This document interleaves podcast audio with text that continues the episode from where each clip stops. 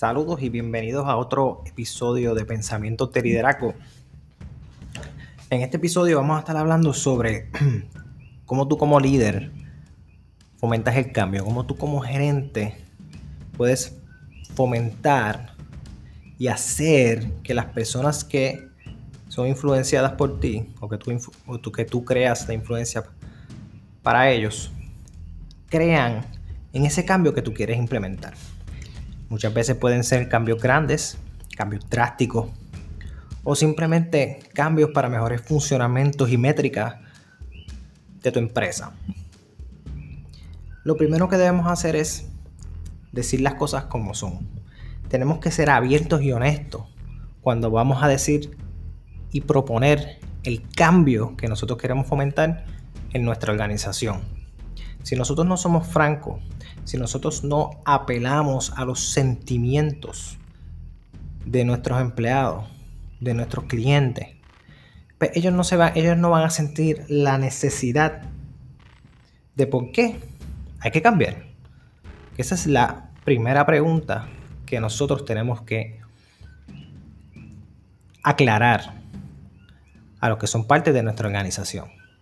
Porque cuando nosotros hacemos un cambio, queremos que la organización se mueva en otra dirección a la que se está moviendo en estos momentos porque nos queremos adaptar a los cambios, porque estamos viendo nosotros, ¿verdad? Que somos empresarios y se supone que tengamos esa visión del futuro y que toda organización tiene que estar en constante movimiento porque si no se estanca y no crece. Así que nosotros sabemos que eso ocurre, pero muchas veces los que están a nuestro alrededor, nuestros empleados, nuestros súbditos, nuestros colegas, no saben el por qué tú quieres establecer ese cambio. Por lo tanto, tienes, tienes que ser honesto y tienes que decir las cosas como son. Allegando a los sentimientos, allegando a las emociones porque sí le podemos brindar los datos que son importantes, ¿verdad? Eso es preguntando el porqué de los cambios. Pero tienes que decir de tal manera que los afecte a ellos emocionalmente y ellos mismos quieran sentir el cambio. Eso es número uno. Número dos, hay que dividir las iniciativas en varios pedazos, en pedazos manejables que se puedan lograr. En otras palabras, hay que establecer metas y objetivos pequeños que mientras se van uniendo y se van cumpliendo, además de que vas celebrando pequeñas victorias, se van acercando al mayor futuro, se van acercando a esa visión propuesta, que es la gran meta, que es el cambio final. Y lo más importante es que creas forward momentum, ¿verdad? Creas eh, creas, creas ese, ese momento, creas, creas esa bola de nieve de que todo el mundo se mueve y quiere hacerlo y se, junta contigo. Porque primero fuiste franco con él, le dijiste, fuiste franco con ellos, atendiste a su cambio, le explicaste por qué es el cambio, la importancia de por qué tenemos que cambiar. No solamente quieres establecer un cambio y nadie sabe por qué estás haciendo el cambio y tú decides que es importante establecerlo, pero nadie sabe por qué. Y cuando las personas no saben por qué tú estás estableciendo el cambio, es bien difícil de que ellos quieran cambiar. Número 3. Y esto es bien importante. Cuando estamos estableciendo los procesos de cambio, nosotros tenemos que escuchar a nuestros empleados. Y cuando nosotros somos altos gerenciales, líderes de empresas que tenemos esta visión y, y sabemos que esto es lo importante para el futuro de la organización, tendemos a desarrollar las estrategias, a, establecer los planes y luego decirle a las personas lo que tienen que hacer, sin escucharlo. Y yo creo que una de las partes más importantes de cualquier plan y una de las partes más importantes de cualquier efectividad en un cambio es escuchando a tus empleados. Y todo lo vas llevando a través de los primeros pasos. Primero, explicas la razón del cambio, por qué tenemos que cambiar. Un ejemplo, si nosotros no cambiamos del método de enseñanza en el cual estamos ahora acostumbrados, presencial, en el caso de las escuelas, a uno que vaya dirigido a la distancia presencial y que envuelva toda la dinámica de las plataformas que son necesarias para ser exitoso. Si tú no le explicas eso a tus empleados, ellos quizás no quieran hacer el cambio porque les gusta dar las clases presencialmente. Y muchas veces cuando le establecemos el porqué del cambio, ¿verdad? Y lo hacemos de una manera justa, de una manera creíble y de una manera real, el cambio va a ser inevitable.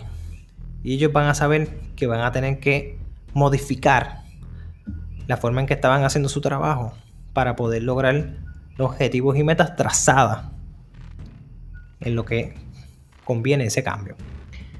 Luego, es bien importante que tú cuando estás escuchando a tus empleados, tienes que aprender a ser, esto suena redundante, una persona, tienes que aprender a ser una persona que escuchas detenidamente. Porque a veces escuchar es más importante que hablar bien. O que ser elocuente en tus pensamientos. Porque si tú hablas mucho y no permites que las personas formulen sus propias ideas y formulen sus propias preguntas, entonces no hay manera que tú los puedas convencer. Número uno, cuando nos estamos enfrentando al cambio, hay tres vertientes por las cuales las personas se resisten. Número uno, no entienden por qué quieres hacer el cambio, o sea, no entienden, no tienen idea. Número dos, no les gusta el cambio. Punto, no les gusta. Y número tres, tú realmente no les caes bien. O sea, el mensajero que está hablando del cambio, no hay mucha empatía entre ambos.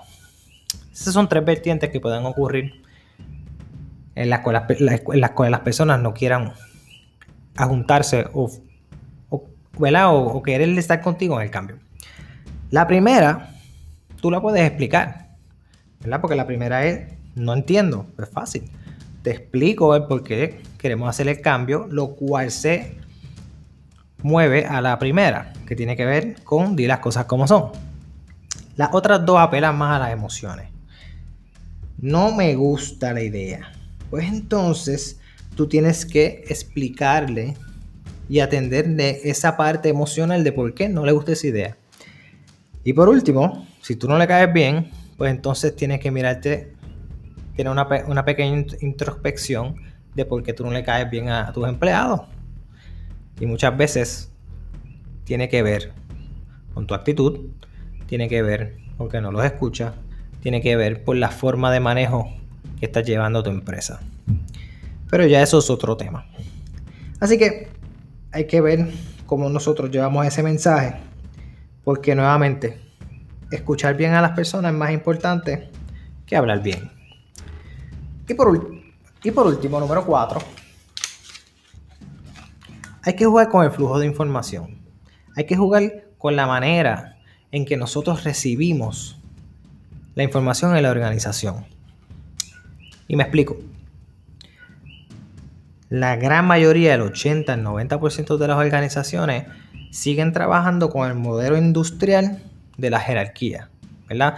Siempre te, te preguntan sobre ese informe organizacional, ese organizational chart, que usualmente hay un top manager, después hay un middle management, luego hay first line managers, ¿verdad? Los eh, gerentes de, de primera fila y luego pues están los empleados que son los que realmente tienen ese contacto tú a tú con los clientes.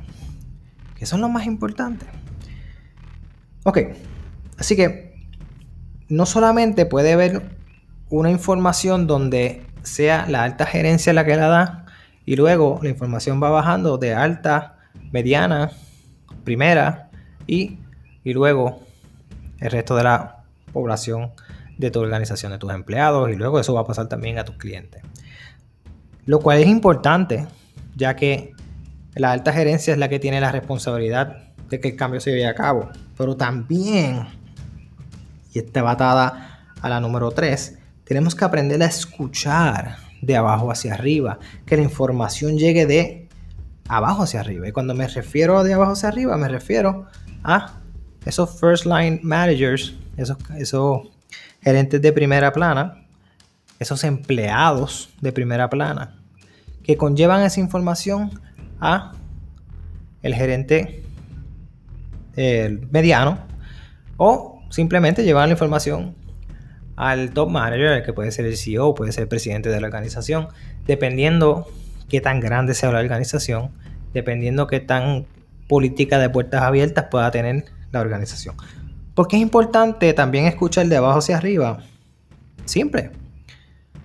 Los que están abajo son los que escuchan la mayoría de las quejas de los de los, de los clientes, son los que están día a día resolviendo y brindando el servicio o el producto que tu compañía entera está eh, brindándole a, los empleados, a los empleados, no, los, a los clientes.